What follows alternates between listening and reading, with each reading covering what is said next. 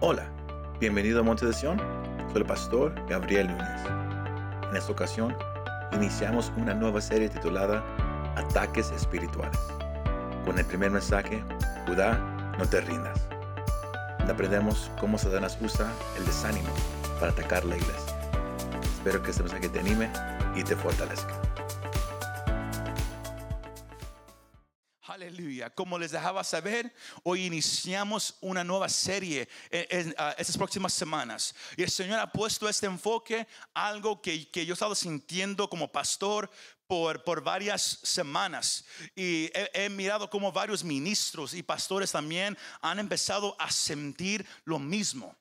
Que viene una batalla, que viene algo difícil para la iglesia del Señor. Y cuando hablo de iglesia, yo hablo de, no nomás de nosotros, pero todo creyente, toda persona que, confía en Cristo como Señor y Salvador, viene una, una batalla grande hacia la iglesia. Y, y la serie que tenemos para estas próximas semanas se llama Ataques Espirituales. Spiritual Attacks ataques espirituales. Reconoce la estrategia del enemigo.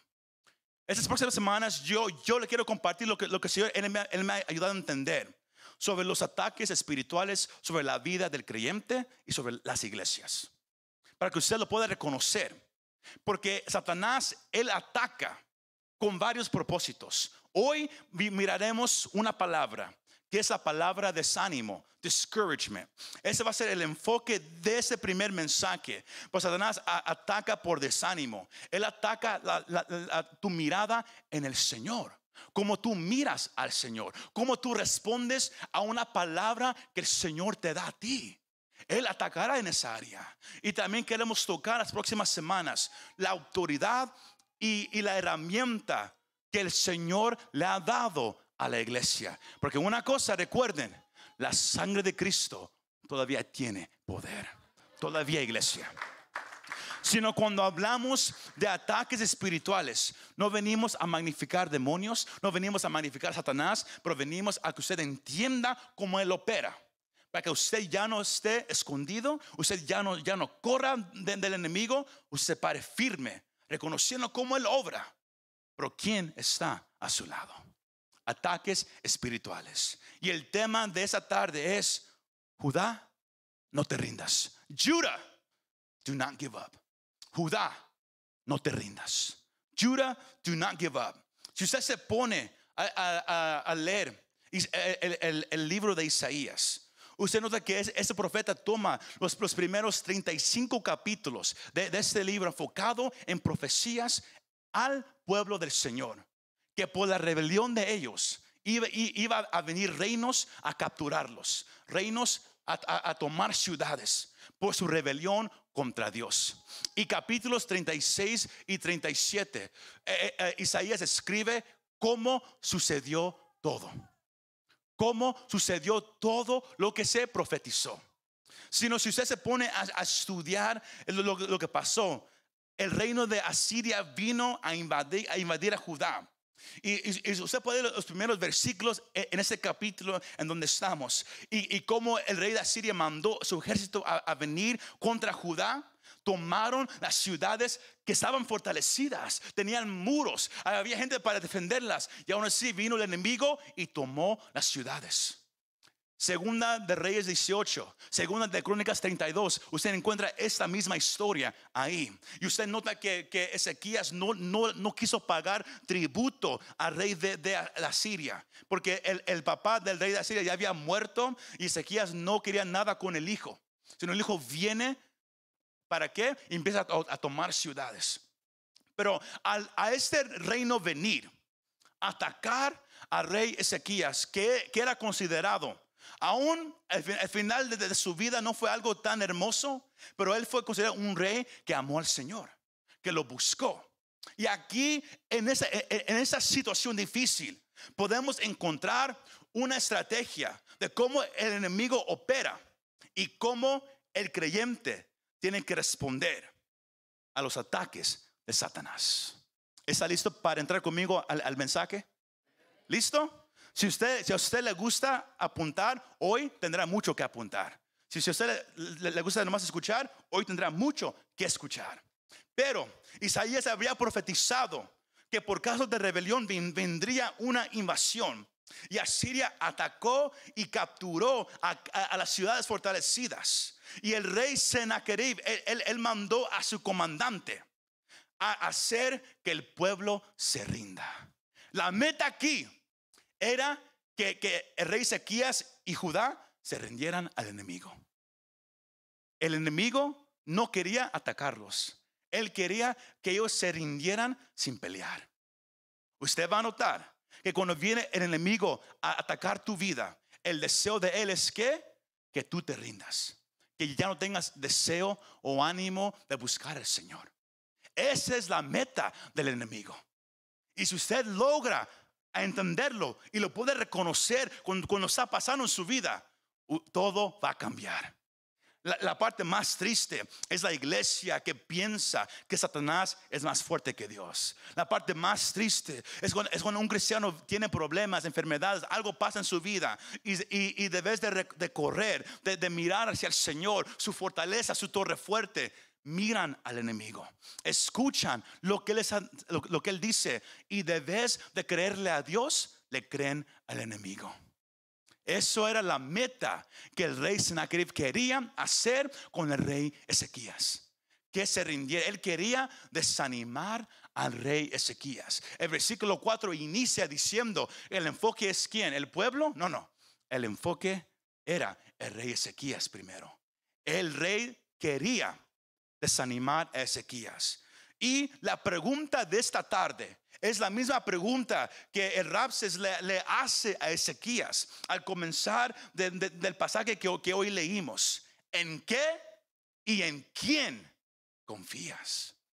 Porque recuerde, el reino de Asiria vino el ejército contra Judá. Estaba Jerusalén rodeada. ellos habían llegado. Ezequías ahí estaba. Y, ellos podían mirar el ejército. Sino ahora habla este comandante. Porque el rey de Asiria no estaba ahí. Cuando Satanás viene a atacarte, no es Satanás, son demonios que vienen a atacarte. Él manda a sus comandantes. Él, manda a, los que le sirven a atacarte. Lo único que él, dice, nomás dile esto. Nomás diles esto. Y el, y el comandante se dirigió a Ezequías. ¿En qué confías tú que te estás comportando de esta manera? ¿En quién está tu confianza que no, que, que, no te quiere rendir hacia nosotros. ¿En qué y en quién está tu confianza? What and who is your confidence in? Y la cosa hermosa de todo esto es que el rey Ezequías tenía gente a su lado que temían al Señor. Uno de ellos era el profeta Isaías. Porque el rey Ezequías, cuando miró todo esto, él quería formar una alianza con el reino de Egipto.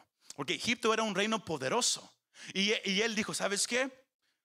Si me uno con Egipto, si, si nos unimos los dos juntos, podemos contra el rey de Asiria. Y el Señor no quería que Ezequías poniera su confianza en Egipto o en otro reino. Él quería que su confianza estuviera en Él, en el Dios poderoso.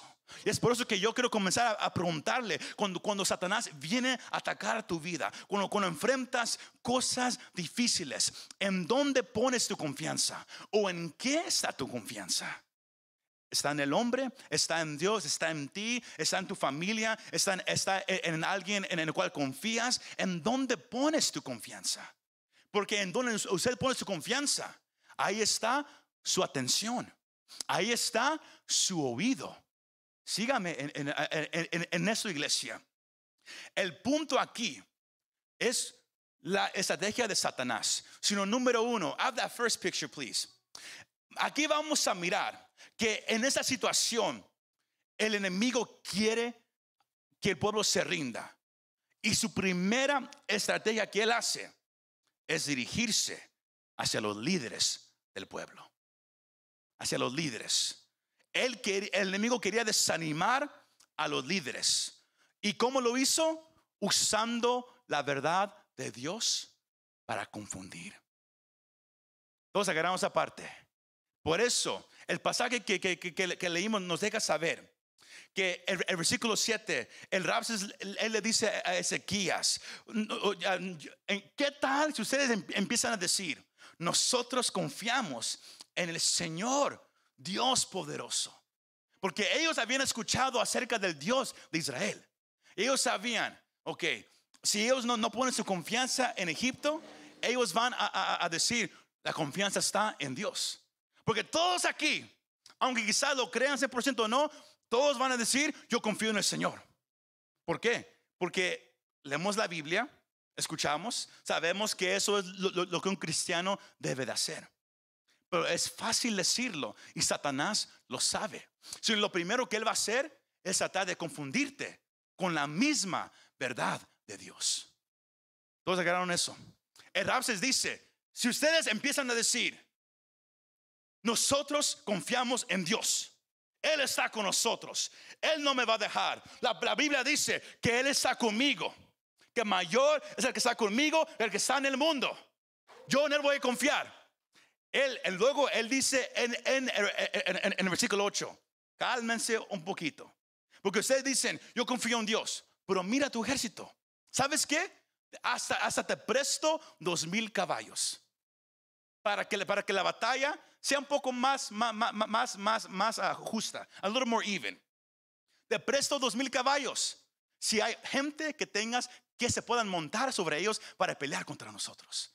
Se estaba burlando de ellos, porque él sabía que el reino de Ezequías, el reino de Asiria, Asiria era más grande, tenía más potencia con lo que ellos tenían. Y él, y él se burlaba de la confianza de Ezequías.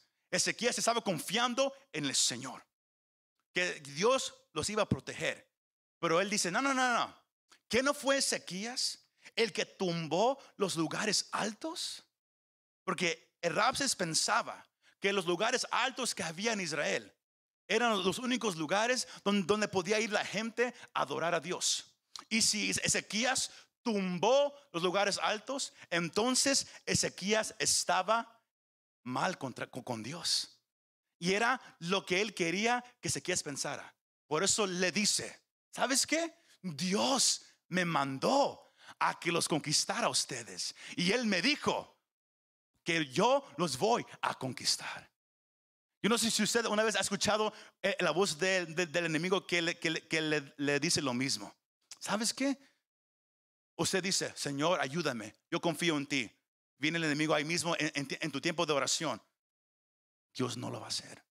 ¿Sabes qué? Pues, ¿Sabes por qué? Porque tú eres malo. Porque tú fallas mucho. Tú, estás mal con Dios. No, no, no, no le ha pasado eso a usted varias veces. Usted está orando, confiando en el Señor. De repente, de repente viene algo del pasado que a su mente. Y usted dice, wow, yo hice eso. De repente del pasado.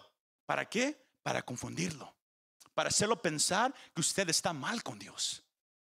Que Dios no te va a escuchar. Que tu oración no tiene poder.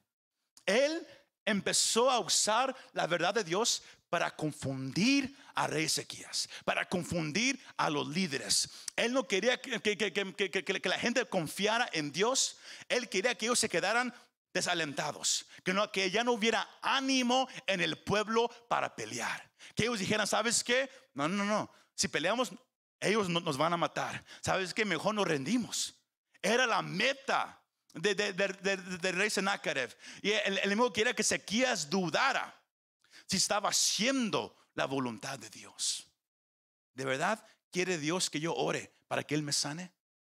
¿De verdad quiere Dios sanarme? ¿De verdad puede Dios sanarme? Hay tanta duda en la oración del creyente cuando uno- lo piensa de verdad. Hay tanta duda. Pues si Dios lo quiere hacer, el enemigo dice, no, no lo quiere hacer. Él usa la verdad. La Biblia dice que Dios puede sanar a cualquiera. Y Él lo puede hacer a su manera. Lo único que se requiere más es confianza en Él. Que Él lo hará a su forma y en su tiempo. El enemigo dice, no, oraste, nada pasó, ya deja de orar. No va a pasar quizás, tú no eres uno de aquellos que el Señor va a sanar. El enemigo usa la palabra para tratar de confundirte.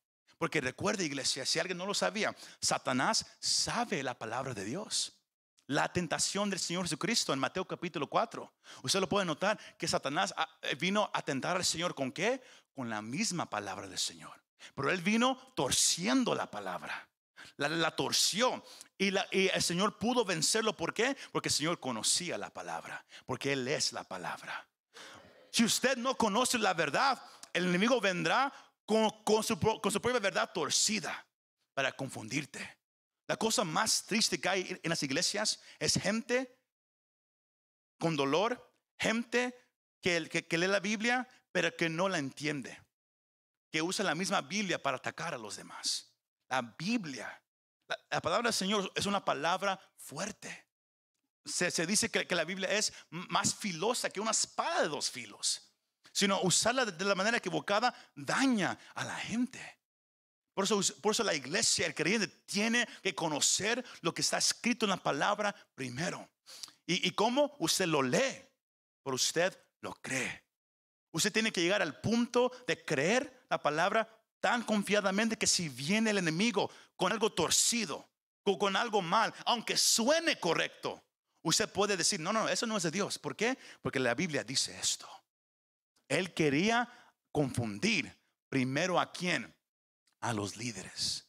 Aquellos que, el Señor pone en una iglesia, a un pastor, a, ancianos. Él quiere primero atacarlos a ellos, confundiéndolos. ¿De verdad hice lo que Dios quería que hiciera? ¿De verdad hice lo correcto? Satanás viene para confundir. Él quería que Ezequías dudara. Si Ezequías no tenía cuidado, escucha esto.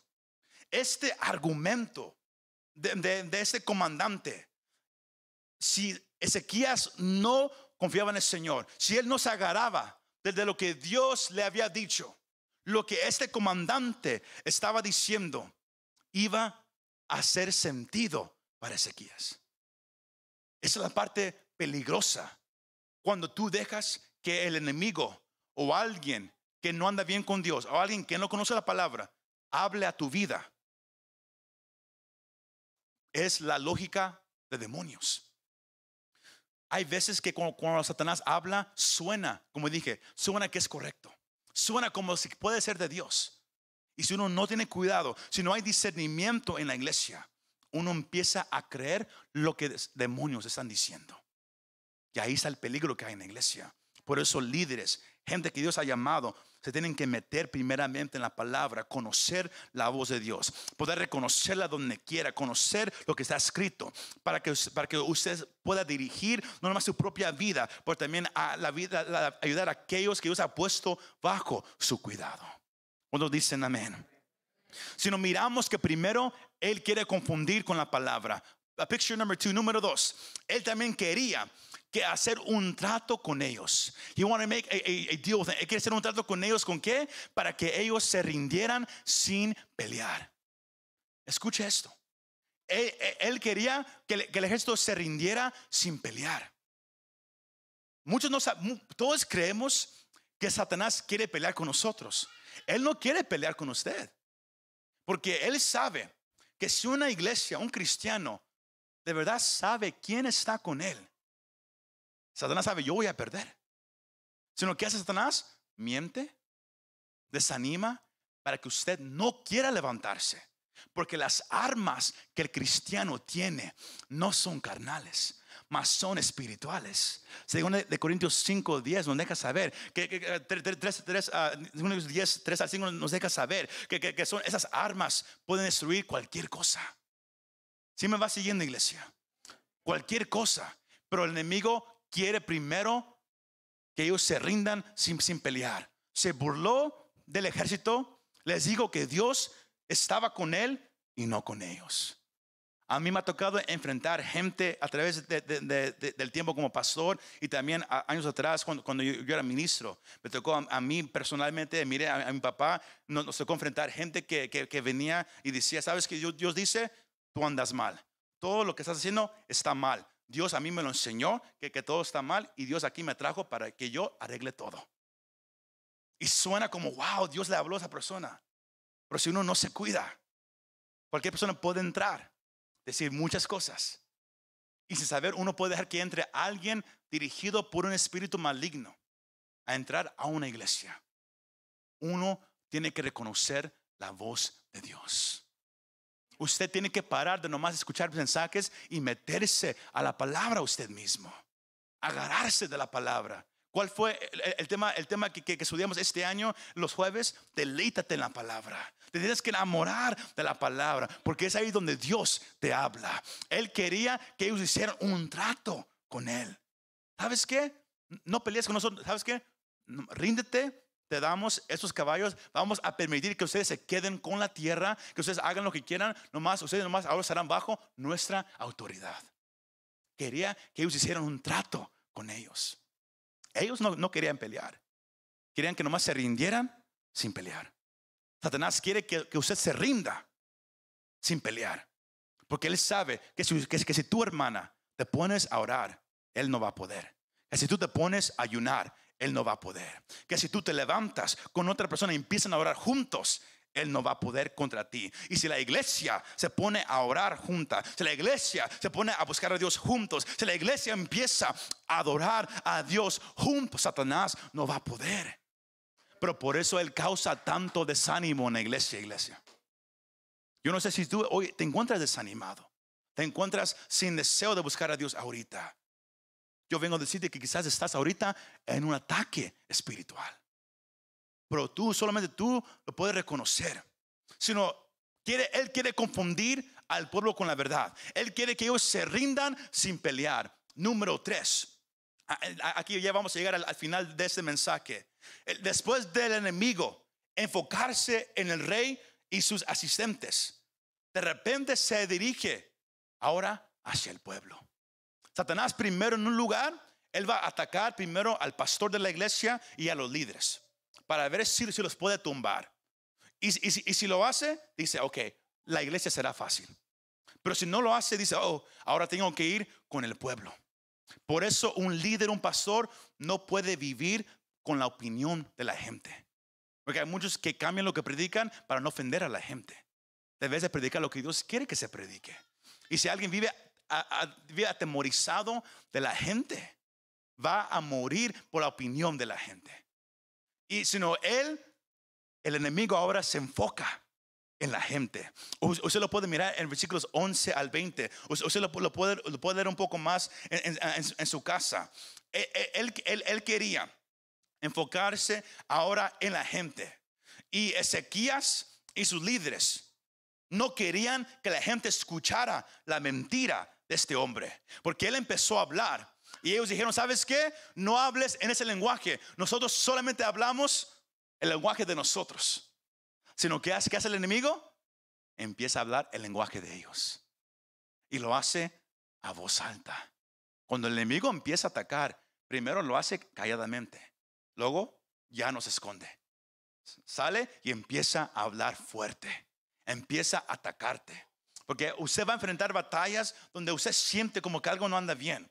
Pues de repente, unos días después, una semana después, el ataque ahora usted lo siente más fuerte que nunca. Lo siente en su mente, lo, siente en su espíritu. Usted no puede orar. Usted ya no tiene deseos de ir a, una iglesia. Usted ya, ya, ya no tiene deseos de estar ante el Señor. El enemigo se empezó a enfocar en el pueblo quería causar lo mismo con el pueblo que quería hacer con los líderes. Y era temor y desánimo. Porque cuando hay más temor y, desánimo entre el pueblo, mejor para Satanás. Better for Satan. Por eso usted no puede caer en temor, en desánimo, porque es ahí donde Satanás obra, en desánimo y en temor. La gente que se va de iglesia, la gente que, deja de buscar al Señor, lo hace por, por desánimo o por temor. Así de simple. Y eso era lo que él estaba haciendo contra este pueblo, enfocándose en ellos. Ahora, aquí miramos la estrategia del enemigo. Quería confundir. Se burlaba de todos ellos. Él, él quería que, que, ellos se rindieran. ¿Y cómo lo hizo? Haciendo esto. picture number four. Miren esas cinco cosas. Se lo, voy, se lo a poner como imagen para que usted lo mire. Comenzando en el, versículo 13. El Rabse se puso en pie. Leave that, uh, that picture up there. Se puso en pie y gritó a gran voz en, en la lengua de Judá. Escuchen las palabras del gran rey, el rey de Asiria. Así dice el rey, que no los engañe Ezequías, porque él no los podrá librar. Que tampoco Eze- Ezequías los haga confiar en el Señor diciendo, ciertamente el Señor nos librará y esa ciudad no será entregada en manos del rey de Asiria. No escuchen a Ezequías, porque así dice el rey de Asiria, hagan la paz conmigo y salgan a mí y coma cada uno de su vid y cada uno de su higuera y beba cada cual de las aguas de su cisterna hasta que yo venga y los lleve a una tierra como su tierra, tierra de grano y de vino nuevo, tierra de pan y de viñas. Escuche eh, el versículo 18. Cuidado, no sea que Ezequías los engañe diciendo, el Señor los librará. ¿Acaso alguno de los dioses de, de las naciones ha librado su tierra de la mano del rey de Asiria? Aquí miramos la estrategia del enemigo. Él ahora estaba enfocado en la gente. Número uno, ¿qué fue lo que hizo? Magnificó al enemigo. Cuando viene el enemigo a tu vida, él va a venir bien grande. ¿Cuántos se recuerdan el, cuento, el cuento de hadas de lo- los, los tres cochinitos y el lobo? Él venía, pero se hacía, uh, ahí viene el lobo grande a soplar. ¿Para qué? Para intimidar. Él quería magnificarse delante del pueblo de Dios. Satanás no va a venir así, chiquito, él va a venir para intimidarte. Te, va- te van a decir, ¿sabes qué? Estás enfermo. ¿Tienes esto? Hasta aquí llegó tu vida. Ya no hay esperanza para ti. ¿Sabes qué? Tu matrimonio está en problemas, ya no hay esperanza. Mejor deja a tu esposo, deja a tu esposa. El enemigo va a venir a magnificar el problema. Luego, número dos, hizo, quería hacer que el pueblo dudara los líderes. Por eso dice, no escuches a tu rey. Él te dice, confía en Dios. No, no, no, no lo escuches. Porque si lo escuchas, te va a ir mal. ¿Cuántos de ustedes ha- han sentido eso aquí en la iglesia? Dios dice, vamos como iglesia a ayunar un día. Yo no sé si eso es- de Dios. Yo no sé si, si quiero seguir eh, lo que el pastor está diciendo. Piénselo. Porque cu- cuando Dios dice, iglesia, hagan esto. ¿Cuántos de ustedes dicen, dicen, lo vamos a hacer? Exactamente. Entonces escuch- escucharon eso. Primero Él se magnifica. Luego Él hace que el pueblo dude de los líderes. Yo no sé si, Él es, de verdad está escuchando de Dios. Yo no sé si Dios de verdad está con Él. Porque si uno duda lo que se está diciendo de aquí, la gente dice, ¿sabes qué? Dios no está aquí. Y la gente ya no escucha. La gente se cierra. El enemigo dice, ya gané. I won. Se magnifica. Quiere que el pueblo duro lo diga. Número tres, él crea temor y incredulidad en el pueblo de Dios. El, el versículo 15 nos dice que tampoco Ezequías los haga confiar en el Señor diciendo, ciertamente el Señor no- nos, nos- nos librará y esa ciudad no será entregada en manos del rey de Asiria. El enemigo se magnifica. Él quiere que la gente no, no confíe en los líderes que Dios ha puesto. Número tres, Él quiere que el pueblo esté en temor y en incredulidad. Que no crea que Dios lo pueda hacer. Que no crea. Lo primero que dice, ¿sabes qué? ¿Por qué sigues pasando cada vez que oran? Si, si pasas y te vas igual. Si pasas, oran por ti y nada pasa. El enemigo quiere que usted pare de creer. Que haya duda en ti. Que haya incredulidad. La duda es que no sé si, algo va a pasar. Incredulidad es, ¿sabes qué? Paso y nada pasa, mejor ya ni paso. Eso es incredulidad. Creer que Dios ya no lo puede hacer, aunque escuchas que lo puede hacer. Si me va siguiendo? Si usted, aunque para algunos dice, eso yo ya lo sé, lo sabes, pero cuando viene hacia ti, lo puedes reconocer. Porque el, el enemigo era lo que él estaba haciendo contra ese reino. Se magnificó. Quería causar duda, temor, incredulidad. Número cuatro, él quería que el rendimiento al enemigo fuera una opción atractiva. Él dijo, ¿sabes qué? Ríndanse a mí y pueden seguir viviendo en sus casas. No les vamos a quitar su casa. Pueden se- seguir viviendo igual. Nomás ya no hagan eso. Si usted y yo no, no nos cuidamos, el enemigo así va a ser. Pueden venir leyes del gobierno, leyes del hombre. ¿Sabes qué? Ustedes pueden seguir juntándose, pero no, no le canten a Dios. Júntate, pero no le canten a Dios, como se hizo hace unos años atrás. Que todos se podían juntar, pero nadie podía cantarle a Dios. Y todos dijeron, ok, se juntaron y nadie cantó. Él, el enemigo, quiere que la mejor opción para ti sea rendirte al enemigo. Porque el, el, oponerse al enemigo, el rendirse a Dios es más difícil. Pero es ahí donde está la victoria, iglesia. Y el último es, Él quería destruir la confianza que ellos tenían en Dios. Esa es, iglesia, la estrategia del enemigo. Él quiere hacerse más grande, Él quiere causar duda, temor, incredulidad. Él quiere que, que, que, se mire como el rendimiento al enemigo que sea la, mejor opción. Y Él quiere destruir tu confianza en Dios. Ese, ese es el propósito de ataques espirituales. Que usted se siente y se quede sentado para siempre. Que usted ya no se pare, que usted ya no crea. Así quiere el enemigo, la iglesia, sentada y callada. ¿Cuántos de ustedes quieren seguir siendo esa iglesia? Ok, bueno, yo pensé que, pensé que alguien iba, a decir amén. Nadie, ¿verdad que no? Queremos la iglesia que cree en el Señor, que se levanta en el Señor. Para cerrar, el punto aquí, cuando ellos escucharon esto, el versículo 21 dice que Ezequías y los diles, nadie dijo nada. El enemigo vino, habló tanta cosa, vino a intimidar, a hacerse grande, pero ellos no dijeron nada. El capítulo 37 dice que Ezequías fue al escuchar todo lo que se dijo. Lo primero que él fue a hacer, y es lo primero que un cristiano debe de hacer cuando siente que, que, está siendo atacado por el enemigo, cuando sientes que estás en un ataque espiritual. ¿Y cómo lo sé? El enemigo de repente ahora se mira muy grande en tu vida. De repente Em, estás dudando muchas cosas. De, repente hay temor, hay, hay, incredulidad, ya no hay deseo de confiar en Dios. Eso es señal de que estás en un ataque espiritual. Y la única manera para salir de ahí es lo que Ezequías él hizo. Picture number five, please. Ezequías reconoció la situación.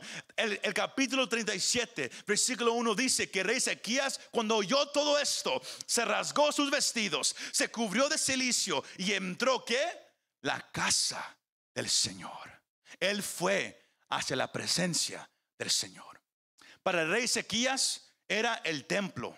Para usted y a mí hoy en día, quizás haya servicio ese día y usted puede venir al templo, pero quizás no. Pero usted tiene algo que el rey Ezequías no tenía. Y es que usted ahora tiene entrada a la presencia de Dios donde quiera que usted está. Está en la casa, en la playa, en, en otro estado. Usted puede entrar a la presencia del Señor. Cuando sientes que estás atacado, cuando sientes que hay un ataque espiritual en tu vida, lo primero que haces es no digas nada. no digas nada. Porque muchas veces vas, a decir algo que va a ir en contra de Dios.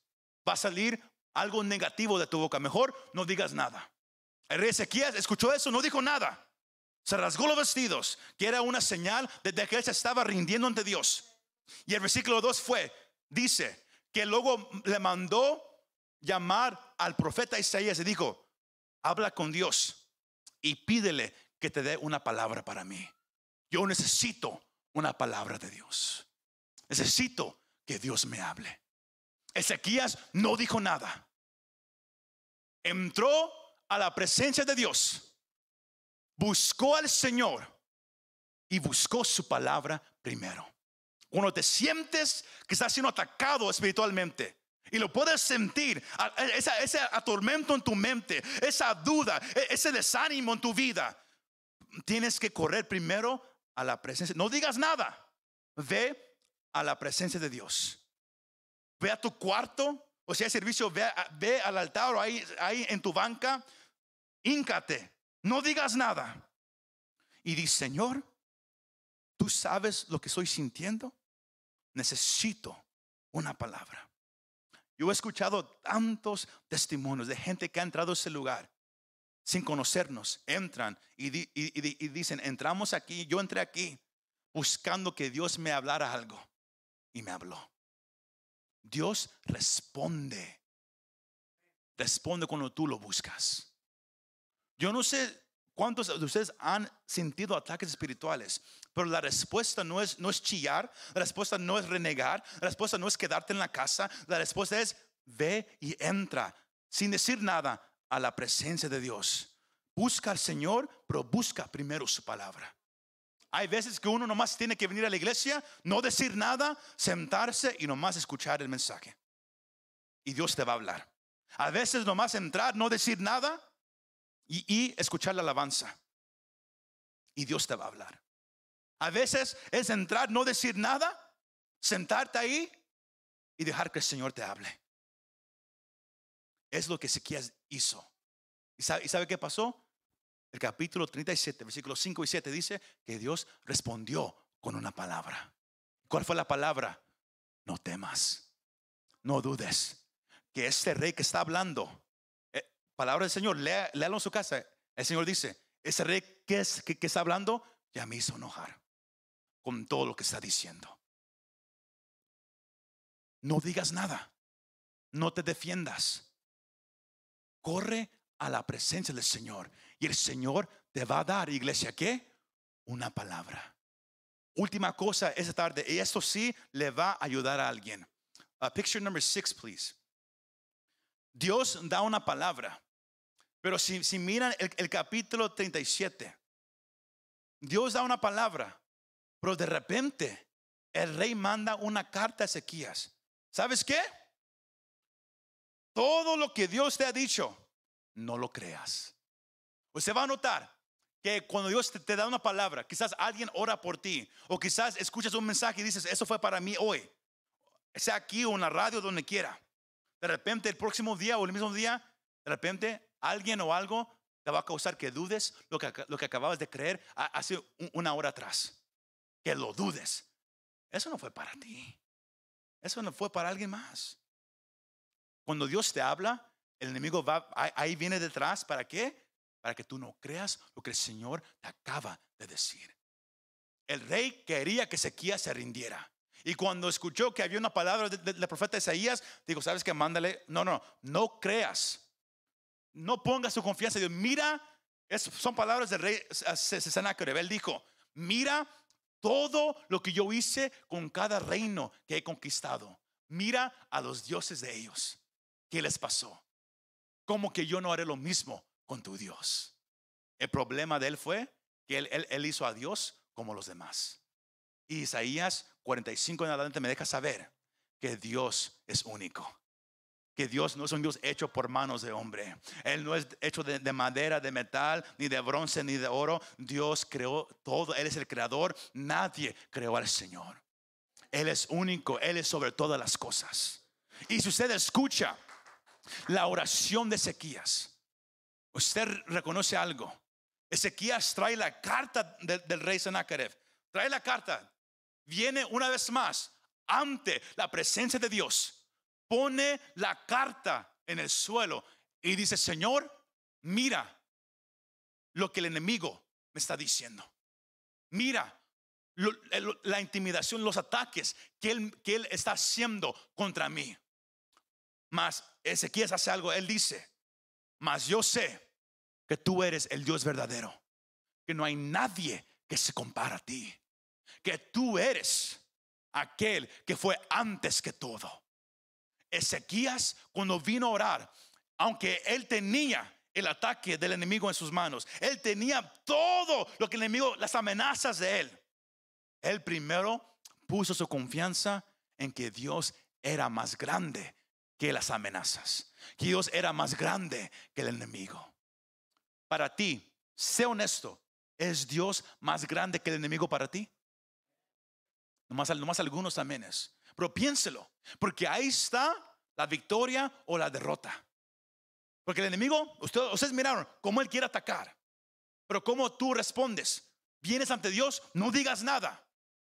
Presenta las acusaciones ante Dios, pero reconoce que Él es grande. Ezequiel no dijo, Señor, ¿qué voy a hacer? Y empieza a llorar. No, Señor, mira todo lo que me está pasando. Mira cómo está mi matrimonio. ¿Cómo está mis hijos? ¿Cómo está mi salud? Mira cómo va todo. Mira cómo está toda mi vida. Mira los ataques que hay en mi vida. Mas aún yo creo que tú sigues siendo el Dios de tu palabra. Mas aún yo creo que no hay nada imposible para ti. Hay una diferencia entre una oración que cree y una oración que dice, Señor, mira lo que está pasando. Y uno está llorando y llorando y llorando. No es malo llorar en la oración. Pero si no hay esa confianza en Dios, sus lágrimas nomás son lágrimas. Dios, ¿qué mueve a Dios? La fe. Sin fe es imposible agradar a Dios. Es imposible mover su mano si tú no crees que lo puede hacer. Ezequías creó en la deidad de Dios y, Dios contesta su oración. Sino para cerrar, last picture please, para resumir todo ese mensaje, en caso si alguien se perdió en, un lado, número uno, Satanás sabe que en una batalla es más, es más probable que usted va a ganar, que tú ganarás. ¿Por qué? Porque Dios está contigo. No nomás son versículos, es la verdad de Dios. Dios está con sus hijos y hijas. Él está contigo, iglesia. Número dos, la batalla te acerca más a Dios. Dios permite que vengan ataques a tu vida. ¿Para qué? Para que tú te acerques al Señor. Lo que estaba pasando causó que Ezequías fuera donde? Al templo del Señor. Que fuera ante Dios. Y cuando fue ante Dios, Dios le contestó. Y número tres, lo que Dios hace a través de la batalla en tu vida va a bendecir a otros. A veces Dios permite que pases por algo difícil, por una temporada, quizás meses o años. ¿Por cuál razón? No nomás es para ti, pero también habrá algo hermoso, un testimonio para los demás. Pero cómo tú respondes a los ataques del enemigo determina todas las cosas, iglesia. Hoy el punto fue el desánimo. Yo no sé si alguien aquí hoy se siente desanimado, discouraged. Tú sabes que, estás batallando con algo en tu vida y lo sabes. Yo te invito en ese momento que vengas al altar. No digas nada. Yo quiero orar por ti. No digas nada. Nomás ven y, y, ante el Señor. Di, Señor, tú sabes todo lo que está pasando en mi vida. Pero yo creo que no hay nada imposible para ti. Muchas gracias por escuchar este mensaje. Si te gustó este mensaje, compártelo con tus amigos y familiares. Para saber más de nuestro ministerio, visítanos montedesion.com o también puedes bajar nuestra app para el teléfono. Que Dios te bendiga y nos vemos la próxima vez.